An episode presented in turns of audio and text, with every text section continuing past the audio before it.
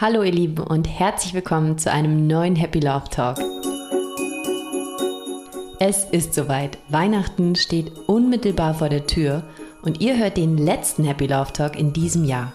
Aber natürlich geht es nächstes Jahr gleich weiter mit eurem Wissenschaftspodcast und ganz vielen interessanten Folgen, nicht nur zum Thema Beziehungsglück, sondern auch mit spannenden Happy Life Talks zum Thema persönliches Glück.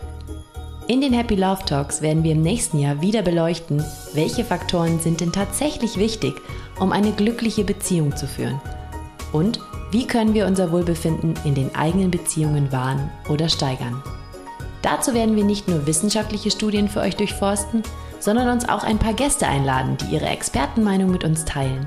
Also seid gespannt auf ein neues Jahr mit This is Neu. Mein Name ist Josephine, ich bin Psychologin, Paartherapeutin und Coach und jetzt starten wir mit unserer heutigen Weihnachts-Special-Folge über ein Phänomen, das vielen von uns mit Sicherheit nur zu gut bekannt ist. Weihnachten, das Fest der Liebe oder doch eher ultimative Beziehungsprobe?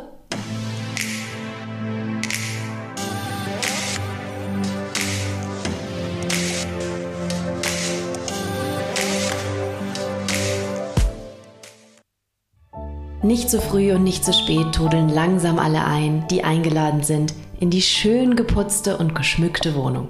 Wir hatten genug Zeit, uns herauszuputzen, sind in bester Stimmung, die Kinder artig an der Tür, alle werden begrüßt, es wird entspannt zusammengesessen, mit den Kindern gespielt, dann gibt es herrliches Essen, alle lachen, haben Freude, singen am Baum, packen in Ruhe die Geschenke aus.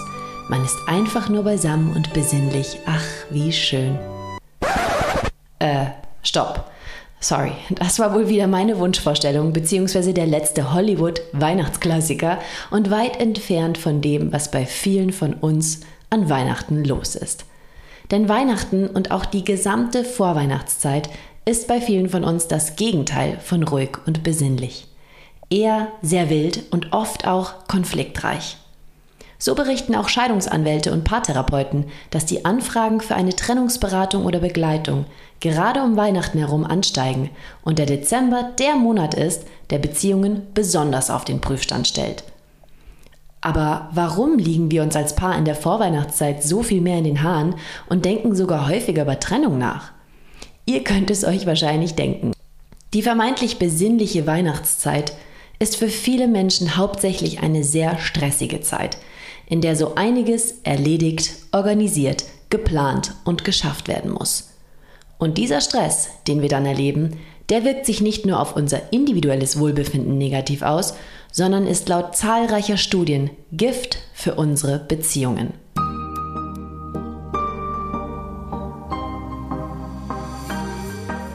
In dieser Folge erfahrt ihr, inwiefern alltäglicher Stress unsere Beziehungszufriedenheit belastet was ihr tun könnt, um dies zu vermeiden und warum Weihnachten Beziehungen eigentlich so auf den Prüfstand stellt. Das Forscherduo Lisa Neff und Benjamin Carney aus den USA haben untersucht, ob und inwiefern das alltägliche Stresserleben, das nichts mit der Beziehung zu tun hat, unsere allgemeine Beurteilung der Beziehungszufriedenheit beeinflusst. Ihre Hypothese war, Alltagsstress mindert das allgemeine Lebensgefühl, in das auch eine Beziehung eingebettet ist. Hat einer der beiden Partnerinnen viel Stress im Beruf, kann dies auch zu häufigeren negativen Ereignissen innerhalb der Beziehung führen. Beispielsweise, weil diese Person zu Hause viel gereizter ist oder sich auch weniger um die Haushaltsdinge kümmern kann. Zudem kann es passieren, dass man unter Stress weniger dazu neigt, kleinere Missverständnisse und Ärgernisse in der Beziehung als unwichtig abzutun oder darüber hinwegzusehen oder auch anzunehmen, dass es der Partner eigentlich gut meint. Und genau das konnten die ForscherInnen in zwei Längsschnittstudien zeigen. Sie befragten Paare zu psychologischen Variablen wie dem Selbstwertgefühl und zu ihrem aktuellen Stresserleben. Die StudienteilnehmerInnen mussten dann an sieben aufeinanderfolgenden Abenden ihre allgemeine tägliche Beziehungszufriedenheit einschätzen. Also, wie zufrieden war ich heute eigentlich mit meiner Partnerin, mit meiner Beziehung? Und sie mussten auch spezifische Aspekte der Beziehung am jeweiligen Tag beurteilen. Wie zufrieden war ich heute eigentlich damit, wie zärtlich meine Partnerin, mein Partner war, wie wir mit Meinungsverschiedenheiten umgegangen sind oder wie verlässlich mein Partner, meine Partnerin war. Hierbei wurde deutlich, dass der Alltagsstress sowohl für Männer als auch für Frauen einen Einfluss auf die Beziehungszufriedenheit hatte. Je mehr Stress die Partnerinnen berichteten, desto stärker machten sie von Tag zu Tag die allgemeine Beziehungsqualität von den ganz spezifischen alltäglichen Beziehungsereignissen abhängig. Also nach dem Motto, mein Partner, meine Partnerin ist heute überhaupt nicht zärtlich genug gewesen und darum bin ich heute mit unserer Beziehung allgemein auch eher nicht so zufrieden. Das heißt, je mehr Stress, desto unzufriedener werde ich mit meiner Beziehung. Auch wenn der Stressor, also die Ursache für meinen Stress, gar nicht aus der Beziehung stammt. Okay, was ist denn aber eigentlich Stress und wie beeinflusst er unsere Beziehungen genau? In der Wissenschaft sind verschiedene Stresstheorien bekannt.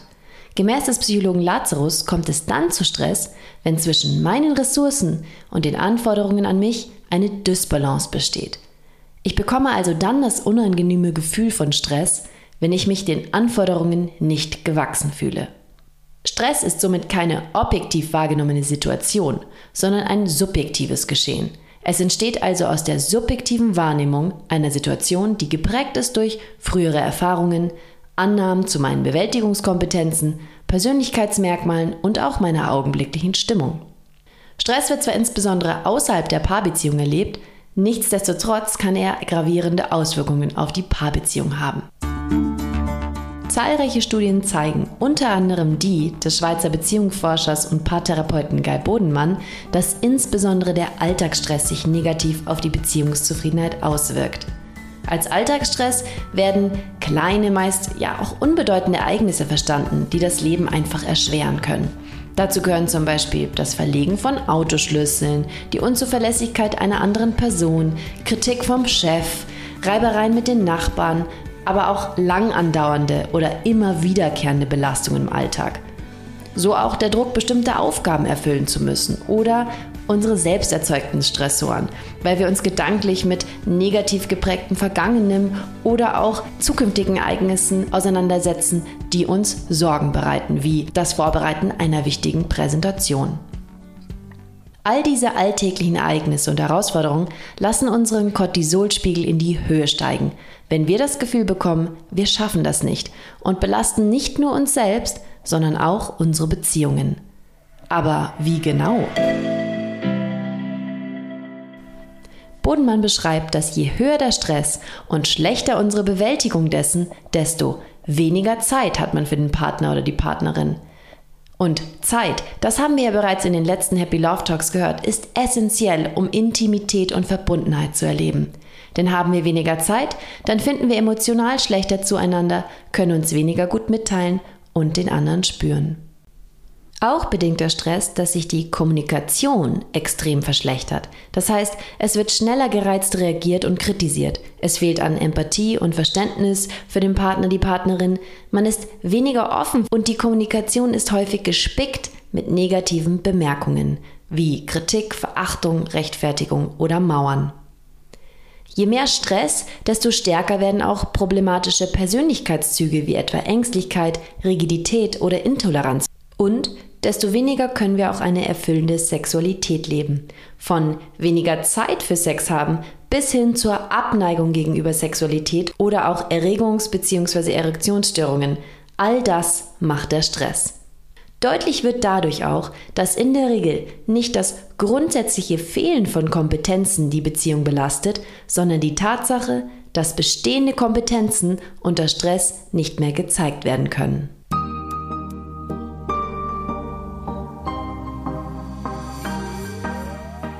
Was können wir nun tun, um zu verhindern, dass unser Alltagsstress, wie zum Beispiel um diese wahnsinnige Weihnachtszeit, unser Beziehungsglück belastet?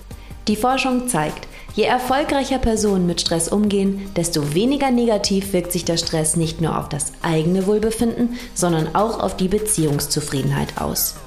Anhand einer Längsschnittstudie von Bodenmann und China konnte diesbezüglich gezeigt werden, dass sich bei Paaren, selbst bei hohem Alltagsstress, die Beziehungsqualität während der fünfjährigen Studienzeit nicht verschlechterte, wenn diese angemessene Stressbewältigungsstrategien einsetzten. Aber was sind denn angemessene Stressbewältigungsstrategien? Also was sollten wir konkret tun bzw. nicht tun? Bodenmann sagt, es braucht neben den individuellen Coping-Strategien, das sind die eigenen Strategien, die wir haben, um mit Stress umzugehen, einen gemeinsamen positiven Umgang mit Stress in der Partnerschaft. Stellt euch vor, ihr kommt nach Hause mit zwei Kindern im Schlepptau, abgehetzt von den Weihnachtseinkäufen, nachdem ihr in der Arbeit den Jahresabschluss auf Hochtouren vorantreibt und ihr an der Ampel auch noch fast der Vorderfrau aufgefahren werdet weil Kind 1 hinten wieder so urplötzlich Durst bekommen hat und ihr unter Schweißausbrüchen versucht habt, die Trinkflasche mit einer Hand aus der Tasche zu fischen.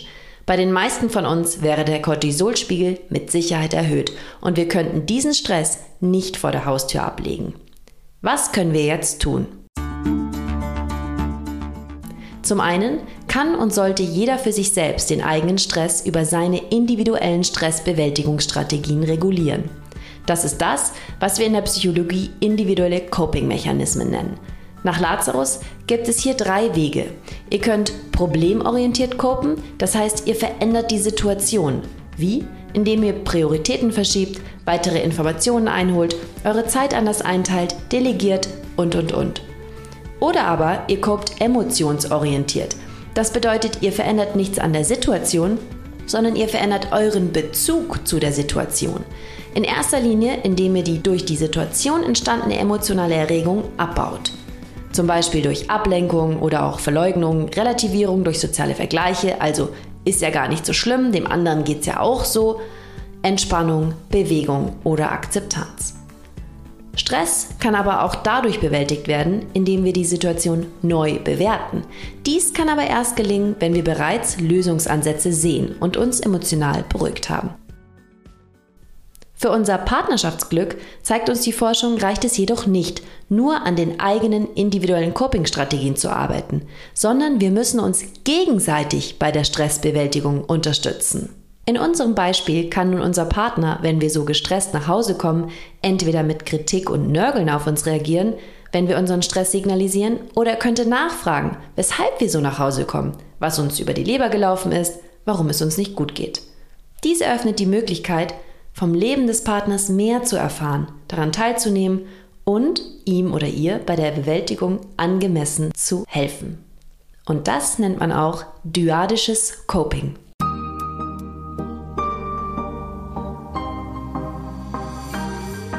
Beim dyadischen Coping haben nun im Gegensatz zu den individuellen Strategien beide Partner an der Stressbewältigung ihren Anteil und es ist ein wechselseitiges Geschehen.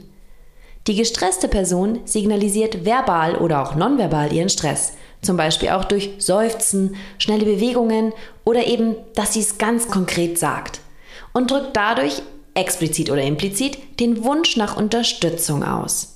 Vorausgesetzt der Partner nimmt dies wahr, folgt darauf eine Form der Unterstützung durch den Partner.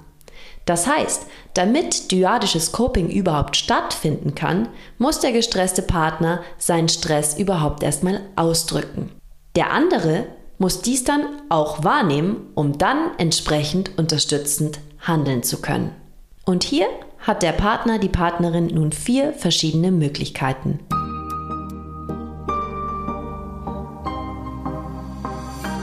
Erstens das positive, supportive dyadische Coping. Beim positiven, supportiven dyadischen Coping nimmt der Partner die Partnerin der gestressten Person die Bewältigungsarbeit nicht ab, sondern unterstützt deren Coping-Bemühen aktiv und zwar entweder emotional, zum Beispiel durch empathisches Verständnis und Rückhalt, gutes Zureden oder auch Unterstützung bei der Gefühlsberuhigung oder sachbezogen, zum Beispiel durch Mithilfe bei der Analyse des Problems, konkrete praktische Hilfestellungen oder auch Bereitstellung von mehr Informationen. Zweitens, das delegierte dyadische Coping.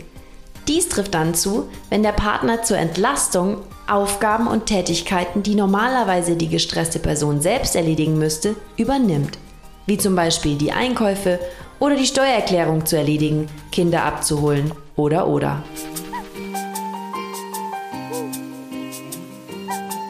Drittens. Das gemeinsame dyadische Coping. Betrifft euch beide der Stressauslöser, wie zum Beispiel auch das Weihnachtsfest, dann eignet sich das gemeinsame dyadische Coping besonders gut zur Stressbewältigung.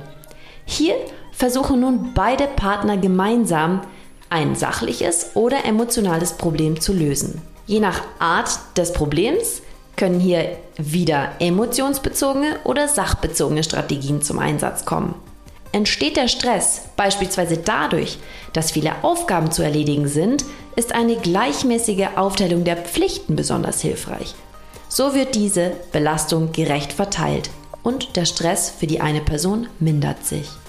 Auch die gemeinsame Lösungsdiskussion wird als gemeinsames dyadisches Coping verstanden.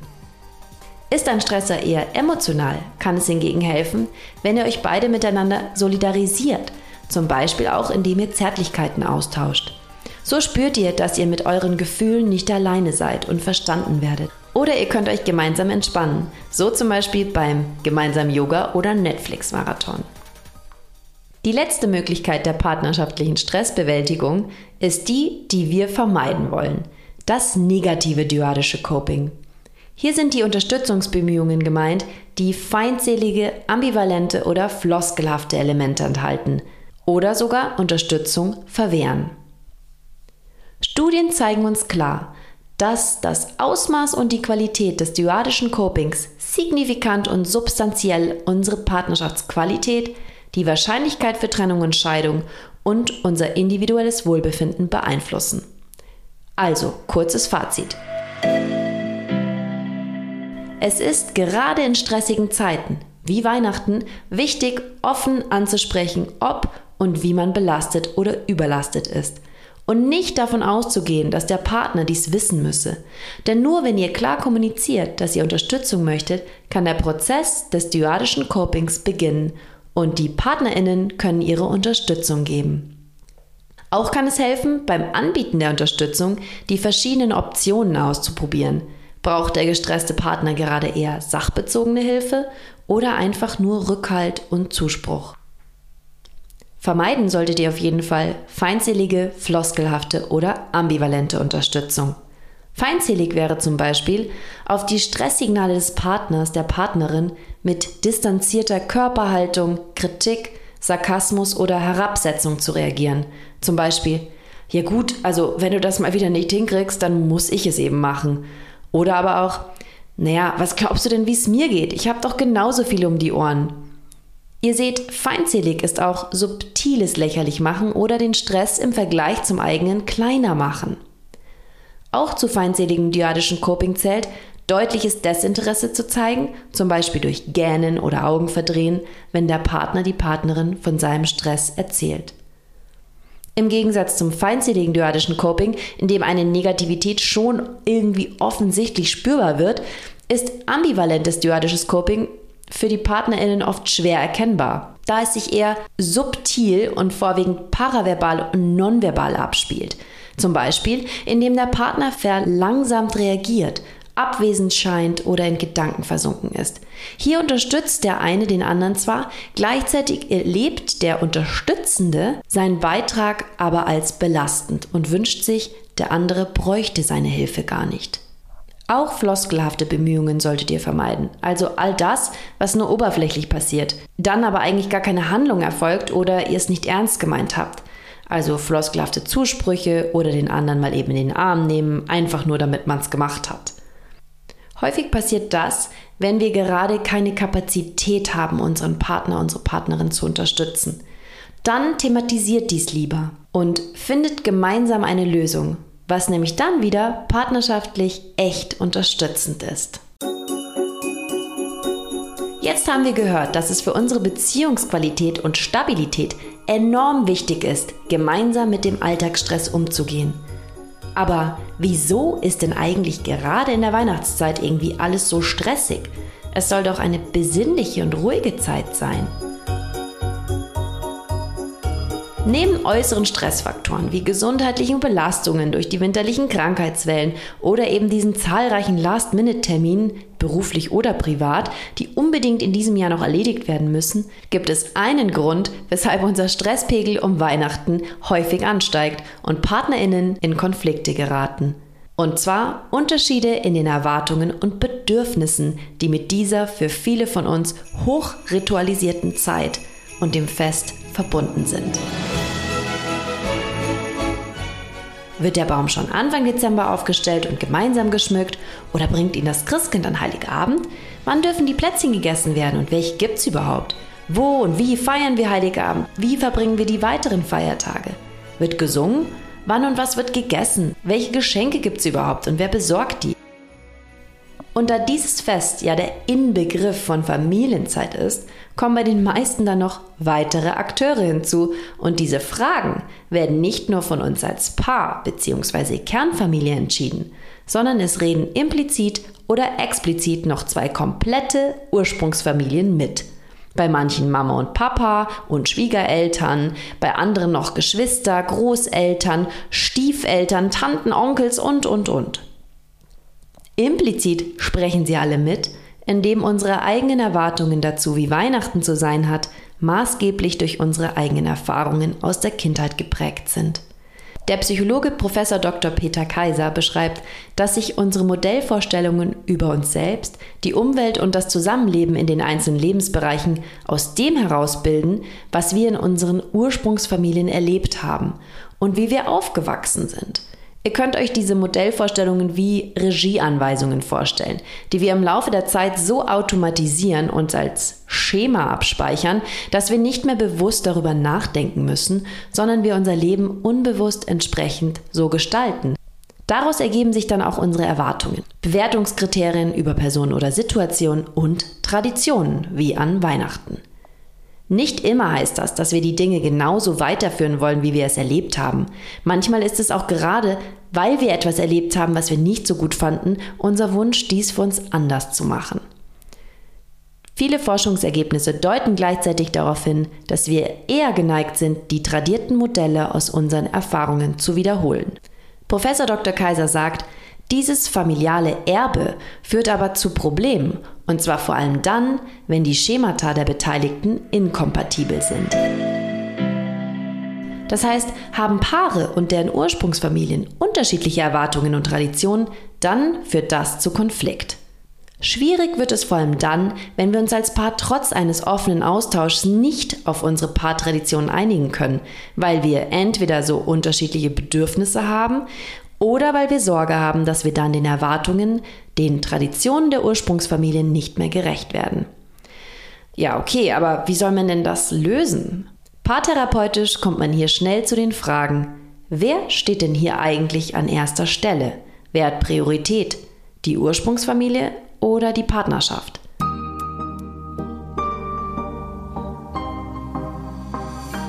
Familienforschung und Paarforschung zeigen, die meisten Menschen erwarten, für den Partner an erster Stelle zu stehen und nicht hinter den Schwiegereltern zu rangieren. Dies ist für das Gelingen der Beziehung auch tatsächlich wichtig, denn eine dauerhafte Bindung an den Partner setzt voraus, sich von den eigenen Eltern abzulösen, damit man als Paar eine Einheit bilden kann. Ansonsten gerät man immer wieder in einen Loyalitätskonflikt und beschränkt den Raum für die Lebensgestaltung mit dem Partner.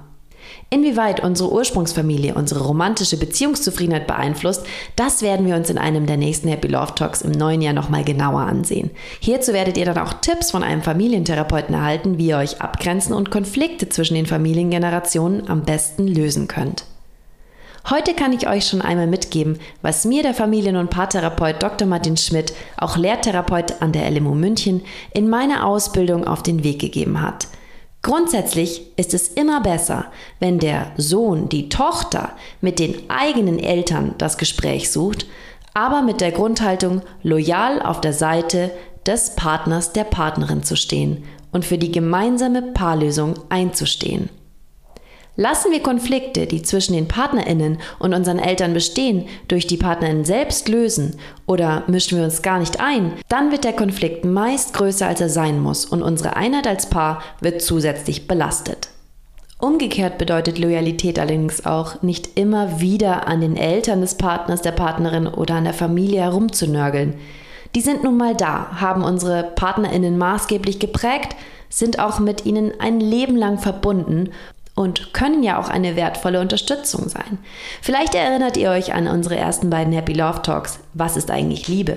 Worin wir schon berichtet hatten, dass ganz zentral für langanhaltende Liebe und die Zufriedenheit mit der Beziehung die Fähigkeit positiver Illusionen ist. Das heißt, darüber hinwegsehen zu können, was wir an den PartnerInnen nicht so mögen und uns darauf zu fokussieren, was wir gut finden. Und das können wir bei den angehängten Familienmitgliedern auch versuchen. Aber dazu mehr in einer nächsten Folge. Habt ihr also diese Vorweihnachtszeit auch als belastend erlebt, weil ihr euch uneinig wart, wie ihr diese Zeit als Paar oder auch als Kernfamilie gestalten wollt? Dann setzt euch nach den Feiertagen doch einmal gemeinsam hin und besprecht. Was sind Traditionen, die wir als Paar weiterführen wollen, unabhängig von unseren Ursprungsfamilien? Was sind die Erwartungen unserer Familien, die unserem Plan eventuell im Widerspruch stehen könnten? Und welche dieser Erwartungen wollen wir noch erfüllen, welche nicht? Und wann wollen wir eigentlich mit unserer Tradition beginnen? Habt ihr eure Tradition dann für euch definiert, kommuniziert euren Wunsch offen an die beteiligten Familienmitglieder und grenzt euch wohlwollend ab. Ein Tipp noch für ein hoffentlich entspannteres Weihnachtsfest. Wie wir gehört haben, kann die gemeinsame Stressbewältigung nur dann beginnen, wenn wir auch zeigen, dass unser Stresspegel steigt. Macht als Paar also ein klares Signal aus, was der Partnerin dem Partner zeigt, hey, ich werde gestresst, ich brauche dich jetzt. Dann zieht ihr euch ganz kurz zurück und besprecht die Lage. Entweder kann die Partnerin der Partner dann etwas abnehmen oder die eigene Mama mit den Kindern eine Runde rausschicken oder euch einfach nur kurz in den Arm nehmen.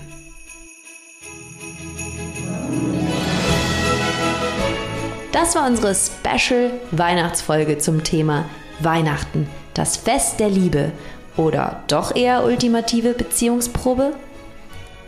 Und natürlich haben auch wir ein kleines Weihnachtsgeschenk für euch dabei, denn wir verschenken drei kostenfreie Paar-Coaching-Sessions für das Jahr 2023. Das heißt, drei Paare von euch können jeweils eine kostenfreie Sitzung vereinbaren.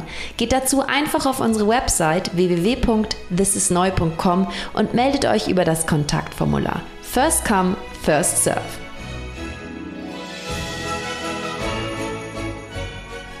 Für alle von euch, die sich für den wissenschaftlichen Background dieser Folge interessieren, die verwendeten Quellen findet ihr wie immer in den Show Notes. Mein Name ist Josephine, vielen Dank fürs Zuhören und bis zum nächsten Jahr bei This is Neu.